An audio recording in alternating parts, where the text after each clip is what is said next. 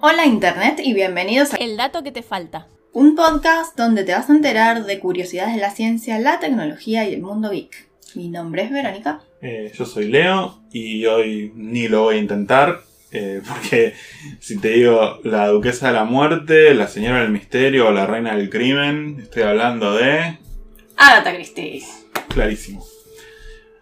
Dame Agatha Christie. Ok. Perdón, Dame Agatha Mary Clarissa Christie. ¿Qué onda con 50 nombres cada persona? Debe ser importante, ¿no? ¿Era la época o era que.? No tengo idea, pero... No, porque Lo- Lovecraft no era más o menos de la época, era... Howard, un solo nombre, Phillips, Lovecraft. ¿Estaría relacionado con el estatus?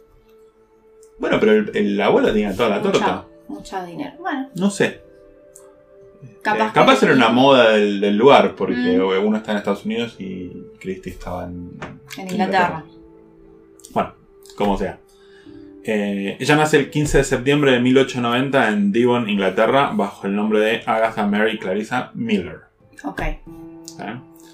Su madre, que también se llama Clarissa Margaret Bomer, creo que es así, Clara, de ahora más, porque eh, nació en Dublin, Ah, en 1854. Eh, su padre, o sea, el abuelo de Agatha, era oficial de la Armada Británica y murió en Jersey. Jersey, la- una isla que está cerca de Normandía. No, No New. Jersey ni nada de eso, no. Ni Jersey Shore, no. En, eh, murió en 1863 y dejó a la madre de Clara, eh, su esposa Mary, muy mal económicamente. Así que no, ¿ves? Porque estaban mal económicamente. Bueno, no sé. Dos semanas después de la muerte de Frederick, Sí. la hermana de Mary, que se llama Margaret, se casa con un viudo que vendía bienes secos de Estados Unidos, que se llama Nathaniel Frary Miller. ¿Te suena el apellido? Ujú.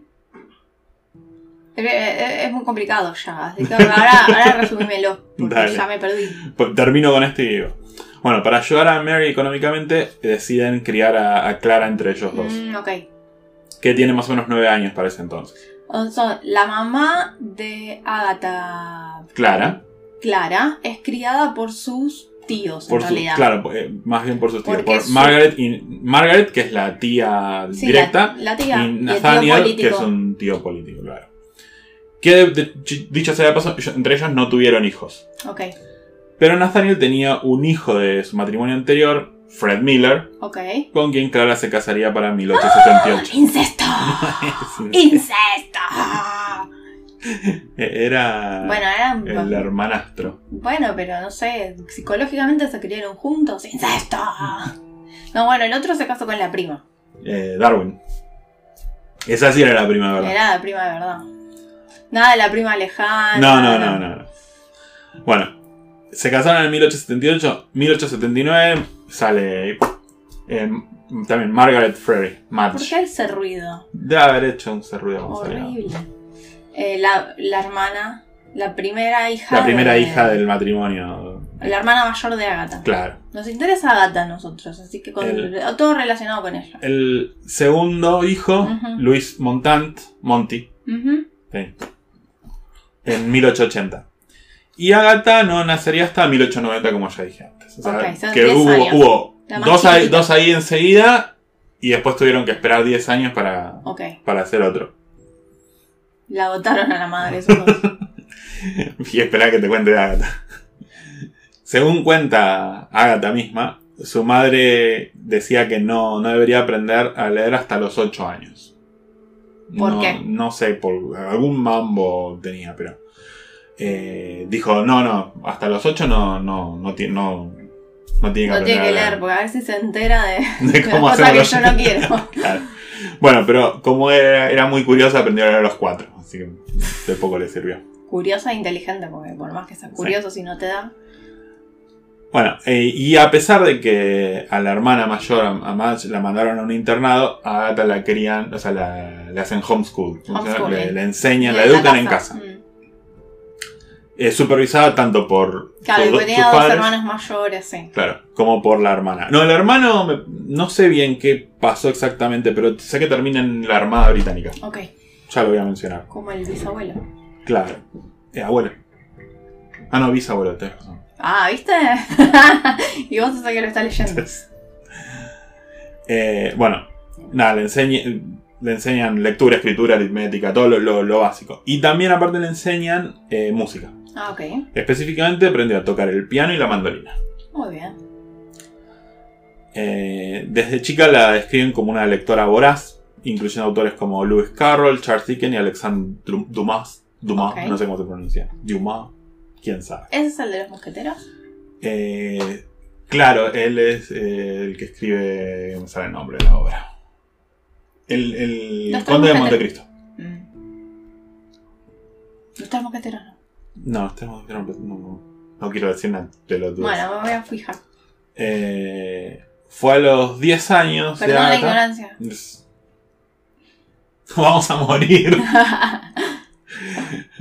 Eh, a los 10 años, Sí. en, o sea, para abril de 1901, cuando escribe su primer poema, titulado The Cowslip. Ok. Cowslip es una, una plantita amarilla con florcitas amarillas. En español se llama prímula. Ok. Y según algún lugar que encontré, dice planta herbácea de hojas perennes, anchas, largas, arrugadas, ásperas al tacto y tendidas sobre la tierra, de entre las cuales se elevan varios tallitos desnudos que llevan flores amarillas en forma de parasol. ¿Por qué? No, necesitamos esa información. Podíamos poner un dibujito y ya. ¿Te gustó? Sí, no sé. ¿Esa es vaca dormida entonces? No, eh, cowslip, vaca resbalada. Vaca resbalada. Capaz que se las vacas se resbalan. Es muy probable que, porque es, es justamente es como un. ¿Cómo se dice? Un, un arbustito. No es un, ni un arbusto, es un. Es una así. planta matavacas Es y ella, y ella hizo un Es, poema. es muy, pro- eso. es muy probable que cuando la vaca pise el. el Se debe el- resbalar. entonces se debe resbalar y se pega un buen Algo palo. más para buscar. Bueno, eh, en ese año, en 1901, pero para noviembre, muere su padre Fred. Ok. De neumonía y nefropatía crónica. Nefropatía es enfermedad de los riñones. O sea, se te hicieron tantos cálculos en el riñón que te lo rompieron. Ok. O sea, la- cuando se va formando la, la piedra del riñón, como que va. Se, hacen como puntas, se cristaliza, se hacen puntas y va como. Estaba muy enfermo y murió. Y esto, eh, según Agatha, marcaría el fin de su infancia. Cuando se muere el padre, fue como listo, ya está. No tengo más infancia. Y obviamente la situación financiera se degradó. Ok. Y sí. Este, Madge se casa al año siguiente y se muda a Cheshire. Eh, y Monty estaba sirviendo, ya, ya en- ahí ya estaba sirviendo al régimen británico en el exterior. ¿Qué año? ¿Principios del siglo XXI? Mil- mil nueve- 1901. 1901. O sea, inminente la Primera Guerra Mundial. Eh, faltarían 10, 12, 13 años. Y en esa época, en- por lo menos en Inglaterra, eh, todo lo que son las islas británicas, las mujeres en general no heredaban. Eh, debe ser que no, no han tenido problemas porque por, el, por Monty, porque él debía, debía Debía haber sido encargarse. Eh, él, o sea, la administración de las tierras y de los bienes en general pasaba al hombre. Incluso cuando la mujer se casaba, pasaba, digamos, al marido.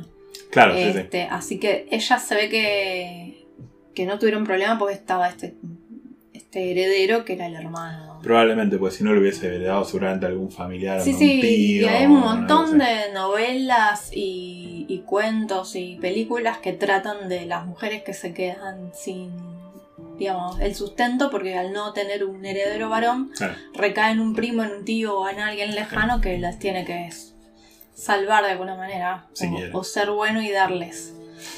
Bueno, la cuestión es que entonces Agatha se queda viviendo sola con la madre. Ok. Entonces, ¿qué hizo La la, hermana madre? se casó. La el se, que se casó el- se fue, el hermano estaba en el exterior el- y entonces se queda ella con la madre. Entonces, ¿qué hizo la madre? La mandó a la escuela. y claro. Ah, no rompa. Nadie se jodía. Agatha. Eh, la mandó a la escuela para niñas Miss Geyer en 1902. Pero le resultó difícil ajustarse a la disciplina que imponía Mm. Miss Geyer. Entonces en 1905 la mandaron a París. Ok. Lejos. Da, no, da, no estaba tan Debía- lejos, estaba cruzando el charco. Debía ser imbancable.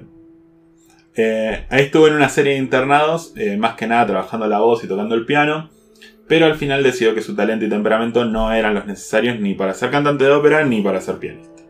Menos mal. Cuando termina su educación, eh, vuelve a Inglaterra y se encontró con que la madre estaba, no estaba enferma particularmente, pero estaba como, avejentada, como achacada. Sí.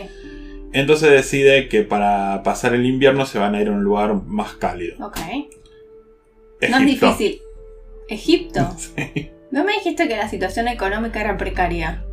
Sí. Entonces me voy a Egipto. Claro, pues es Total. más barato que Inglaterra. Eh, no, Entonces, no sé. se fueron. eh, aparte, era un, un po- un lugar muy popular para los británicos, fíjate. Sí, sí, eso es verdad. Bueno, entonces se fueron a Egipto y se quedaron tres meses en el Hotel Palacio de Gezira, en el Cairo. Tres meses. Sí, ahí fue a muchos eventos sociales, partidos de polo, visitas a varios monumentos clásicos como la pirámide, la esfinge.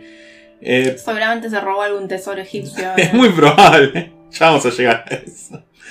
Bueno, y en cuando volvió a Inglaterra continuó con las actividades sociales, escribiendo y actuando en obras amateur de teatro, ¿no? Pobre, qué feo tener problemas económicos, ¿cierto? Tenía problemas económicos. No terminan ahí los problemas Ah, económicos. ¿eh? A los 18 escribió su primera historia corta, que se llama La Casa de la Belleza, Mm. The House of Beauty en inglés. Mientras estaba enferma, estaba en la cama y estaba escribiendo esto, o sea, no tenías mucho para hacer en esa época. Eh, que trata sobre... En Netflix nos está arruinando. Netflix. De todos los escritores que. que podríamos tener. Bueno, la, la Casa de la Belleza trata sobre locura y sueños, que es un tema que le fascinaba y se ve que está. medio mal por la enfermedad. Esta historia más tarde se convertiría en La Casa de los Sueños, que a su vez se convierte en una serie de historias. Creo que hay un libro, si no recuerdo mal, que se llama La Casa de los Sueños y tiene Ujú. como varias historias. Y ahora voy a contar un poco, spoilear la, la historia. En Bueno, Eh, la Casa de los Sueños trata sobre John Ah. Seagrave, no lo leí yo. Es, es- es bastante cortito. John Seagrave decía, un joven de Londres que sueña con una casa hermosa en el campo y no puede dejar de pensar en el sueño. La cuestión es que esa misma noche que tiene el sueño de la casa, eh, lo va a comer a la casa del jefe, que lo invitó a cenar. Más que nada porque Macy, que es la hija del jefe, le tiene ganas. Ok. La cuestión es que cuando llega ahí, resulta que también está invitada la BFF de Macy, Mm. que se llama Alegra. Y obviamente John se termina enamorando de Alegra en vez de Macy. Eh, obvio, triángulo amoroso. Claro. BFF es eh, Eh, como mejor best, amiga. Best friend, Best forever. friend forever. Sí, es la mejor amiga. Eh, bueno, la cuestión es que John después se, se cruza unas semanas después con Alegra y le cuenta el sueño este de la casa. Y le dice que va a dejar el trabajo y se va a ir a África porque va a hacer fortuna en África. No sé, haciendo, no sé haciendo qué, pero bueno. Y porque pues, quiere tener esa qué, qué fortuna. garrón, ¿no? Pará, yo me pongo en el lugar de esta chica que fui a comer a una casa y después me, me- me aparece un loco en la calle diciéndome que. Me voy a, que voy a ir a No, pero pará, no termina porque le dice: Me voy a ir a África por- para hacer fortuna porque me quiero casar con vos. Chan. Este. Bueno, billetera matagarán, así que. Supongo. Bueno, la cuestión es que eh, el sueño este de la casa es recurrente para, para John.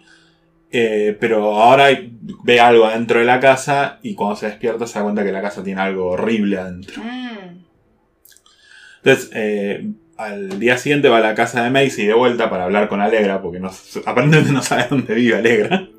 Es un stalker el chaval. claro, porque o sea, yo quiero hablar con vos, pero voy a la casa de tu amiga, o sea, no- es raro. No, bueno, en esa época era muy común que se fueran de vacaciones o a pasar una temporada con la familia de porque tenían más contactos sociales. No, está bien, pero. Pero el chaval es un stalker, ya está. sí, Cuando, cuando llega a la, la casa de Macy, eh, Macy le dice, no, Alegra no está acá. Claro, Es porque se murió la madre claro. y la madre estaba internada en un asilo, una cosa así, pues estaba eh, como que le fallaba un, ahí, le chiflaba el moño, diríamos, en término bueno. técnico. Y Macy le avisa, le dice, ojo, que es de familia. ¿eh". Ah, ah. Entonces cuando se está yendo, Vos fijate que, que te gusta la chirusa y está. Te toca un vals, en cambio yo yo... soy divina, mi papá tiene plata. Bueno, la cuestión es que parece que es cierto porque cuando John se está yendo se cruza con Alegra que estaba volviendo del, del loquero y medio como que ve lo que le espera, porque se ve que la ve, no sé, sin maquillaje o algo. Bueno, la cuestión es que después de eso el libro avanza a 10 años y John, John ya está en África buscando su fortuna y qué sé yo, pero está enfermo, está tirado en la cama y está leyendo unas cartas que pues, Macy le siguió escribiendo. Ah, ok. Así que había onda en realidad. No se sabe. Por, del lado de Macy, porque él. Y bueno, está bien. Yo di- digo. Bueno, la la cuestión- tiene que seguir chequeando a ver si el flaco Sí. hace fortuna realmente. Bueno, Bueno, capaz y, valía y- la pena. y capaz porque que se cansó, pues agarró y le dijo, en la carta le pone Alegra, la quedó. Se puso el Mm. pijama de madera, chao. Y entonces entre las alucinaciones de la fiebre vuelve a ver la casa, pero ahora ya estaba vacía finalmente y trata de llegar y el, el doctor que lo está atendiendo lo trata de agarrar en su alucinación. Y llega, igual se zafa, llega a la casa, abre la puerta y fin, se acabó el libro. Ok. Hay un libro muy parecido eh, de un autor argentino, no me puedo acordar. Eh, es, es un tipo de relato donde vos, o sea, el personaje como que lee o sueña o imagina otro relato que está dentro del, del relato que, en el que vos Ah, estás leyendo. Y entonces después como que se terminan fusionando los dos. En este es, es súper conocido. Él está leyendo una novela en un sillón eh, y va leyendo cómo van a asesinar al protagonista de la novela y después cambia, digamos, en la perspectiva del lector y ves como que es eso que él está leyendo se vuelve realidad y como que se mete, digamos, en el mismo relato. Él está es en el mismo relato. Es como muy raro. Pero es muy interesante. sí, tiene un nombre en la forma de, de narración no y lo, el mismo que escribió Axolotl. Eh, sí. No me sale el nombre. Bueno, siguieron otras historias, muchas de las cuales muestran su interés en el espiritismo y lo paranormal, como. The Call of Wings y The Little Lonely God, desde el llamado a las alas y el pequeño dios solitario, Sí. o algo así. Eh, las revistas de, de la época que publicaban este tipo de historias rechazaron todo. ¿Era porque era, lo rechazaban porque era mujer o porque No, estaba porque bueno? incluso cuando las hacía usando seudónimos como Mac Miller, Nathaniel Miller, el nombre del Ujú. abuelo, y Sidney West. O sea, no bueno. importaba. Eh, después, eh, después de que fue famosa, finalmente sí se publicaron eh, algunas de estas historias, pero generalmente le cambian el título. Ok. O sea, en vez de usar el título original, usan algún, algún inventado, no sé. Bueno, entonces dijo, historias cortas, no, vamos a hacer una novela. Mm, Se va a llamar Nieve sobre el desierto. ok. Snow upon the desert. Ok. Y bajo otro seudónimo más ambiguo. Monosílaba. What? sé yo. Que Es muy sería, raro. sí, que sería finalmente rechazado por seis editoras. Pobre. Así que Clara, la madre, le dijo, ¿por qué no le pedís consejo a Eden, Eden Philpotts? Que es amigo y vecino de la familia, que era un novelista más o menos exitoso. Mm, No, no. era muy exitoso. Muy exitoso. Y sí, escúchame, debían tener un estat- un estatus social altísimo esta Sí, gente. sí. Eh, mira, se- se- según mi cuenta, para ese, para ese año en que le pide eh, consejo, el tipo este tenía 28 novelas publicadas. Si eso no es éxito. Sí, sí. Bueno, este le dice, no, no, seguí escribiendo y eh, dame la- lo- lo- lo que vos- los manuscritos que vos tenés y yo se los presento a mi agente. Ok. ¿eh? Que también rechazó. No, pobre. Ahora, la música y la, la- el canto no eran para ella, pero la que escribir tampoco. Es que ella tenía que encontrar el género, que era el policial. Está bien. Ella tenía, tenía Bueno, mientras, to- talento para otra cosa. mientras todo esto sucedía, ¿te acordás que hablamos de que la situación económica se había Era deteriorado? mal, sí. Bueno. Ahora dónde se fueron. Finalmente, no, finalmente le pegó, entonces, obviamente sus actividades sociales se expandieron. No, y bueno, capaz que estaba buscando marido y necesitaba fondos. Eh, creo que sí, mira, escucha. Pues empezó a ir a fiestas en casas de campo, a hacer equitación, cazar, bailes y patinaje, y tuvo relaciones cortas con cuatro hombres. Uh, Con uno incluso estuvo comprometida, uno fuera de esos cuatro. pero escúchame. Pero nada, fue poco loca tiempo. esta chica. Y por ahí ves lo que decimos, estaba buscando fondos. Estaba buscando fondos porque. No creo, pero bueno. La cuestión es que para octubre de 1912 le presentan a Archibald Christie. Mm, me suena, ¿Te capaz. suena? Spoiler. Eh, bueno, se, se la presentan en un baile que ofician Lord y Lady Clifford. Y tres meses después ya le propone casamiento y spoiler de Ah, vuelta y si la gata acepta. A ver, estamos mal económicamente, hija, anda a buscar un macho que te nos mantenga a todos. Tremendo. Bueno, y para. Entonces, a- Y, a- y encontró, encontró bien porque Archie, podría decirle Archie de ahora en más, porque Archibald. Sí, bueno. Bueno, Archie era oficial. Aparte, creo que le decían Archie. Eh, era oficial de la Armada y para agosto de 1914, cuando se arma la guerra, lo mandan a pelear a Francia. Entonces. La- el- para la Navidad pidió licencia Ujú. Y volvió y se casaron en Inglaterra eh, en la víspera de Navidad. Entonces, bueno, después obviamente tiene que volver a ir al, al frente. Y entonces Agatha lo que hace es empieza a trabajar para la Cruz Roja. Más o menos entre 1914 y 1918. Primero como voluntario y después como asistente de, de boticario, de Mm. farmacéutico. Sí. Ajá, y ahí tiene, agarra todo lo, Ahí el a- conocimiento de los de venenos. venenos y todo eso. Exactamente. Ahí, ahí aprendí un montón sobre venenos. Ahí le pagaban, le pagaban absolutamente nada, pero ahora ya tenía Archie, así que no, no No necesitaba. Eh, para finales de 1918 reasignan a, a Archie a Londres y entonces eh, se mudan a un departamento en Londres, ¿no? que Bien. alquilaban ahí. Y ahí es donde eh, nace su primera y única hija, Rosalind Margaret Clarissa Christie, en agosto de 1919. Y acá es cuando se pone más interesante. me parece. Agatha era muy fan de las novelas de detectives, Ujú. onda Sherlock Holmes, así que decidió escribir una novela del estilo. Terminó de escribirla en 1916 y se titula The Mysterious Affair at Styles. O sea, el misterioso caso de Styles lo tradujeron. Y tiene como protagonista a. Hercule Poirot. Exactamente. Un ex policía belga con, según Agatha, un bigote magnífico Sí. y la cabeza con la forma exacta de un huevo. Sí, es verdad, lo describe todo el tiempo así. Eh, obsesivo compulsivo. Tenía trastorno obsesivo compulsivo de acá a la China, en Monk. ex- no, no, bueno, para mí, para mí está basado. Y además eh, era bastante elitista, porque el tipo siempre buscaba cosas tenían que tener la mejor calidad y qué sé yo, y era como que todo le basquete. Bueno, la cuestión es que eh, Poirot se termina refugiando en Inglaterra después de que Alemania Igual lo adoro, ¿eh? Bélgica. Sí. Eh, que dije que es belga, ¿no? Es un ex policía belga.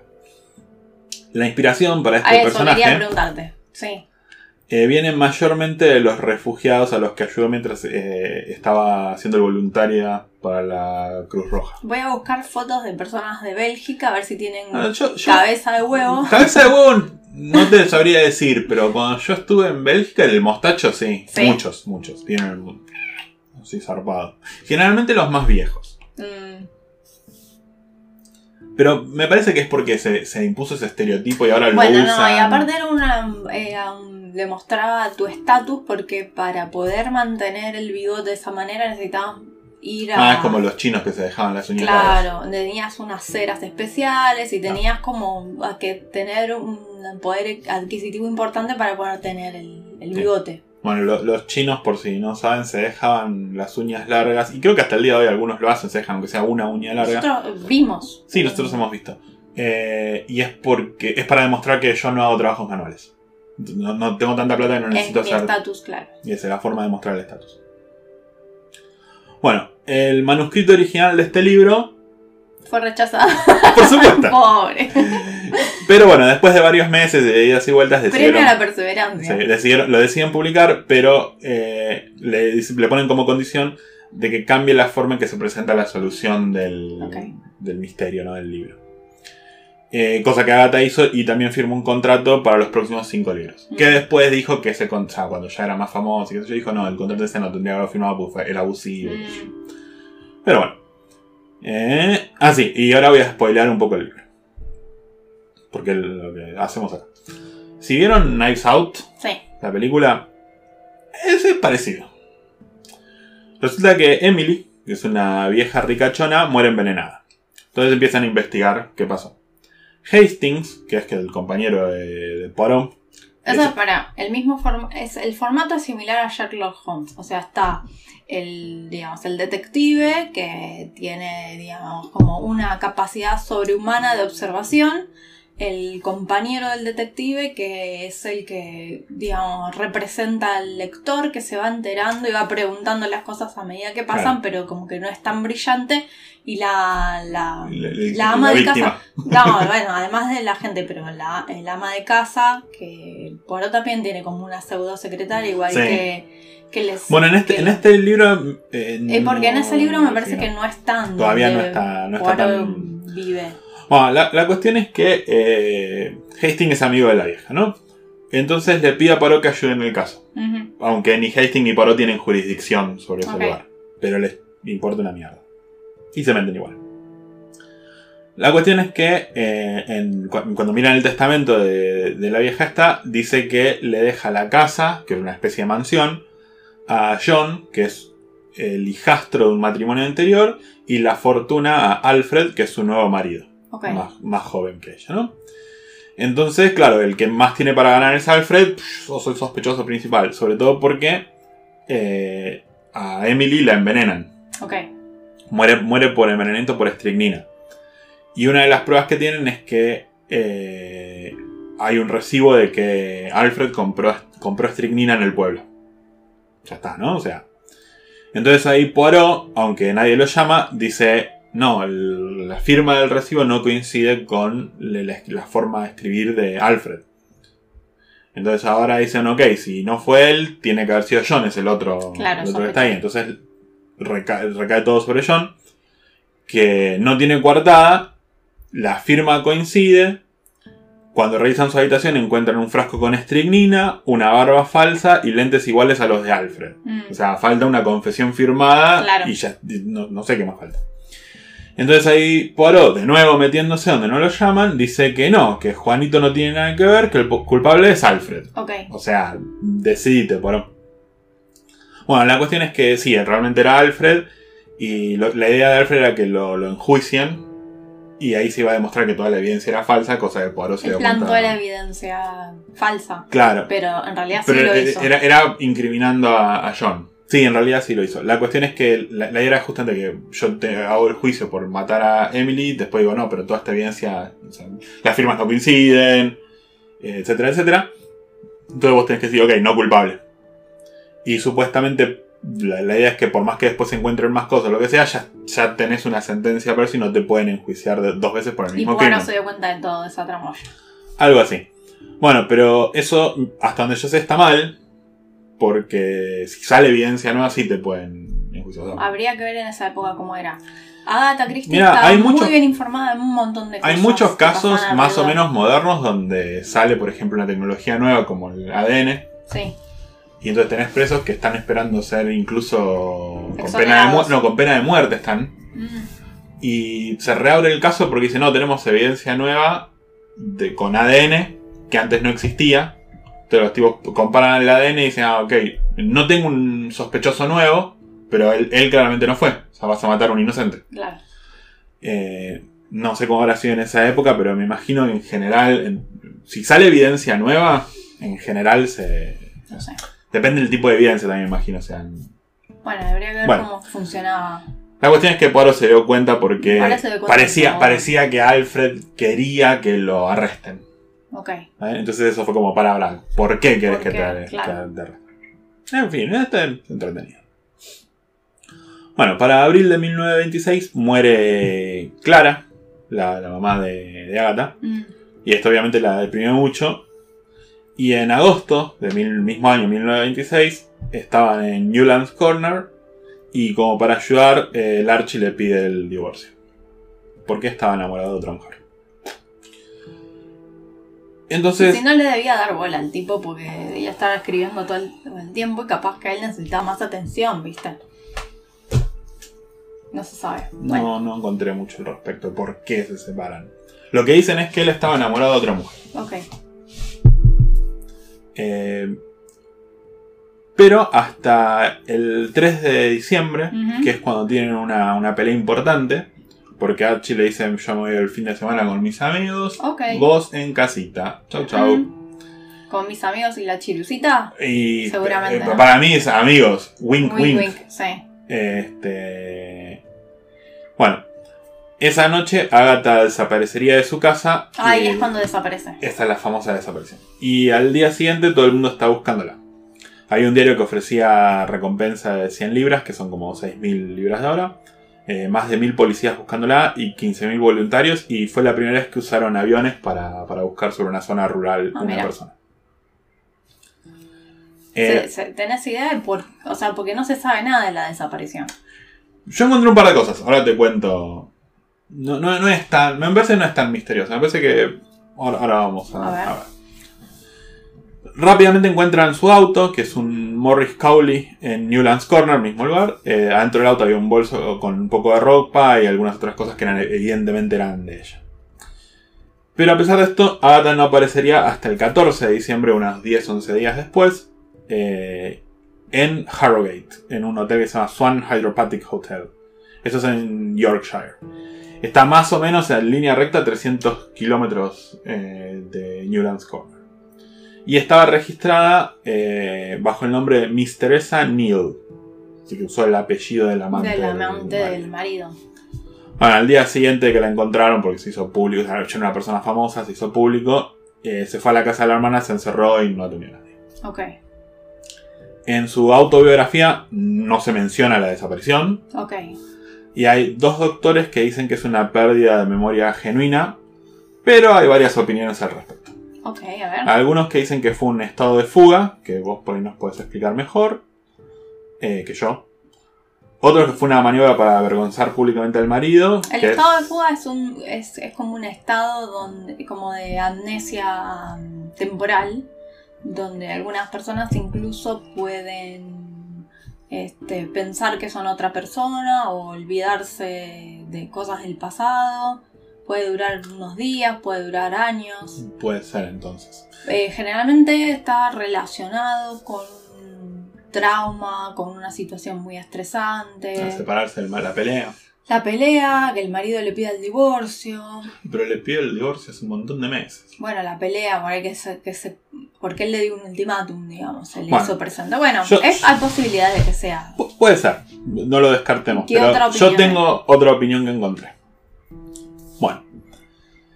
Eh, en algunos casos se menciona que el auto sufrió un accidente y el golpe le daría la amnesia. Ok. ¿Mm? Agatha dice en una entrevista, por 24 horas deambulé como en un sueño y de repente me encontré en Harrogate como una mujer perfectamente feliz que se creía que había llegado recién de Sudáfrica. Ok. O sea, Sí, estado de fuga. podría ser un estado de fuga. Pero a mí mucho no me cierra. Porque se acordaba del apellido del amante del esposo. Mm. Eso, eso no Eso puede haber sido raro. coincidencia. Eso fue, para mí fue intencional. Y si revisas un poco, hay una nota del Guardian, de la revista, creo que es, eh, del año 2000, está en internet, eh, donde entrevistan a Judith Gardner, que es la hija de la cuñada de Agatha, la que estaba casada con, Sí, el, sí. el.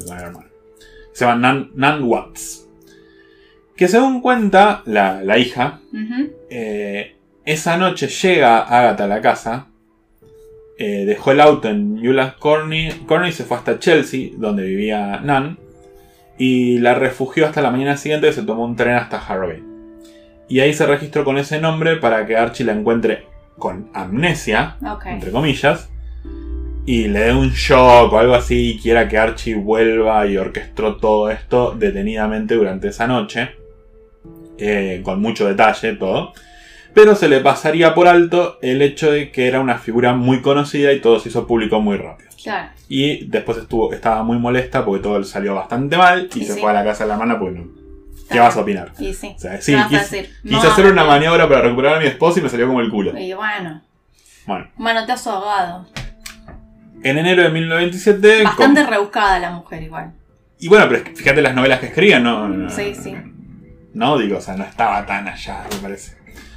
Bueno, en enero de 1927, Agatha, como acabo de explicar, estaba mal, así que se fueron a Las Palmas, en las Islas Canarias, para recuperarse. Pobre, claro. Seguida, eh, no debía estar mal económicamente porque Las Palmas debe ser un poquito más caro que Egipto. Por tres meses, Y sí. porque es el tiempo prudencial. ¿no? Siempre son tres meses, es Sí. el invierno. ¿Quién quiere estar en Inglaterra en invierno? Nadie quiere estar en Inglaterra en invierno. Bueno, Tiene tres horas de luz. Cuando, cuando volvió, lo, lo pensó por un tiempo. Acuérdense, se fue en enero eh, de 1927 lo- y finalmente le pide el divorcio a Archie. En abril de 1928. O sea, Bueno, un año y pico después. lo estuvo esperando un poquito. Bueno, le dan un- una cosa que se llama decreto Nisi. Ni sí ni no. Más o menos. Eh, Nisi en latín significa a menos que. Entonces, el decreto Nisi es una orden que da la corte que dice que se va a cumplir a futuro a menos que se cumpla X condición. Eh, por ejemplo, en este caso diría algo así como que este matrimonio entre Agatha y Archie se disuelva para tal fecha, a menos que se presente alguna prueba para que este decreto no sea absoluto. Bueno, el decreto se hizo absoluto en octubre de 1928, un- no sé cuántos son, seis, cinco o seis meses después. Bueno, sí, se separó. Eh, y Archie se termina casando con Nancy Neal, que era Mm. su, su mistress, como dice, su amante, Sí. eh, una semana después del, del decreto. Y Agatha se queda con la custodia de Rosalind, la hija, y mantuvo el apellido por todos los libros que ella había sí. escrito. No, no era negocio. Ese mismo año viaja hacia Oriente Medio y toma el Orient Express claro. hasta Estambul y de ahí a Bagdad. Y de ahí, eh, bueno, en Irak eh, conoce a Leonard Woolley y su esposa que le invitan a donde estaban excavando. Porque Porque claro. si no saben, este, sí, en esta época los ingleses se dedicaron a excavar y no Se quiero... llevaban souvenirs del No, lugar no quiero usar la palabra... Sí, yo no quiero usar la palabra robar porque es un poco fuerte, pero se robaron todo, muchachos. Eh, artefacto, momia, jarrón, pelotudez que encontraban se la, se la llevaban a Inglaterra. O sea, sí, Eran souvenirs. de- Por eso después se pusieron los negocios de souvenirs. Para que Claro. vos te lo puedas llevar donde tenés que excavarlos. Claro. Bueno, la cuestión es que le invitan a Agatha y Agatha acepta y en, el- en un segundo viaje, cuando va a ver eso, conoce a un joven guía que se llama Max Mallowan, con el cual terminaría casada en septiembre de 1930. Muy bien. Y dije joven guía porque era 13 años más joven que Agatha. Bueno, está bien. No, no, no Un tengo, poco de energía en tu vida. no tengo queja al respecto, me parece fantástico. Eh, bueno, y ahí más o menos termina la historia, pero hay un par de cosas que sucedieron que me parecieron bastante entretenidas. A ver. y las voy a mencionar. Por ejemplo, en 1941 el MI5, que es la agencia de inteligencia británica, investiga a Agatha Sí. porque en un libro que se llama NRM aparece un personaje llamado Major Bletchley. Y la cuestión es que el MI5 tenía un centro super secreto en el Bletchley Park, Mm. donde estaban tratando de romper el código de las máquinas enigma de los alemanes. Ah, ok. Ya voy a hablar de eso. De Turing, sí. De Turín, Turín. Y pensaban que podía tener un espía en la instalación Mm. y qué sé yo. Pero la cuestión es que Agatha le puso ese nombre al personaje, pero un personaje que no le gustaba para nada. Y una vez se quedó varada en un tren en Milton Keynes, que está ahí el Blech- Bletchley Park, que está en esa zona. Y entonces agarró y le dijo: "Ah, Este personaje, porquería, le voy a poner ese nombre. Está bien. Bueno. Eh, bueno, en 1950 es elegida como Fellow. No tiene una traducción, o sea, sí tiene traducción que es compañera, pero no se dice así, se dice fellow incluso en español. Ok. Es fellow académico, una cosa así. Sí. De la Royal Society of Literature. Y unos años después, en 1956, es nombrada Commander of the Order of the British Empire por sus muchas obras literarias. Eh, fue copresidente del Detection Club desde 1958 hasta que, hasta que murió. Y en 1961 le dan el título honorario de doctor en literatura de la Universidad de Exeter. Y en 1971 la, pro- la promueven a Dame Commander of the Order of the British Empire. Así que es noble. Muy bien. Y lo que me gusta es que todo esto divino, pero ¿cuántos rechazos tuvo antes de poder publicar Bueno, una pero, novela? pero el, Pero fíjate cómo ella siguió no, es intentando. que, es que justamente el éxito en realidad es una sucesión de fracasos. Exacto, sí.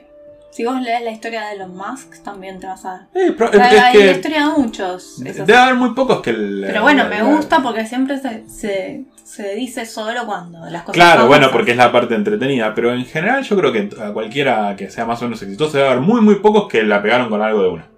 Y en general dura poco eso, porque... También. Bueno, Interesante. Agatha siguió escribiendo esencial- esencialmente hasta que murió. Eh, su última obra se llama Postern of Fate. La terminó de escribir en 1973 y ella murió en 1976. Mm. Eh, hay unos estudios de unos canadienses que hacen un análisis textual de esas últimas obras, no solamente Postern of Fate, sino un par más. y dicen que ya presentaba signos de Alzheimer o algún otro tipo de demencia. Muy interesante. Eh, tiene vendidos aproximadamente 2.000 millones de libros. Es- está solo sobrepasada por la Biblia y las obras de Shakespeare. Genial. Y esta fue la historia de doña Agatha Christie, que espero que les haya gustado. Les recomiendo que lean o que miren la serie de Poirot. Ah, esta la, serie de. Poirot es muy, eh, muy buena, es bastante entretenida. Este, hay cualquier cantidad de capítulos. O sea, y creo que no, no están muy conexos entre sí. Puedes agarrarlo medio. Sí, pero. y No, lo recomendable sería verlo en orden. Pero si, ve- si encuentran un capítulo así al azar. eh, Está bueno, está bueno el está personaje bueno. de Poirot. Sí. Bueno,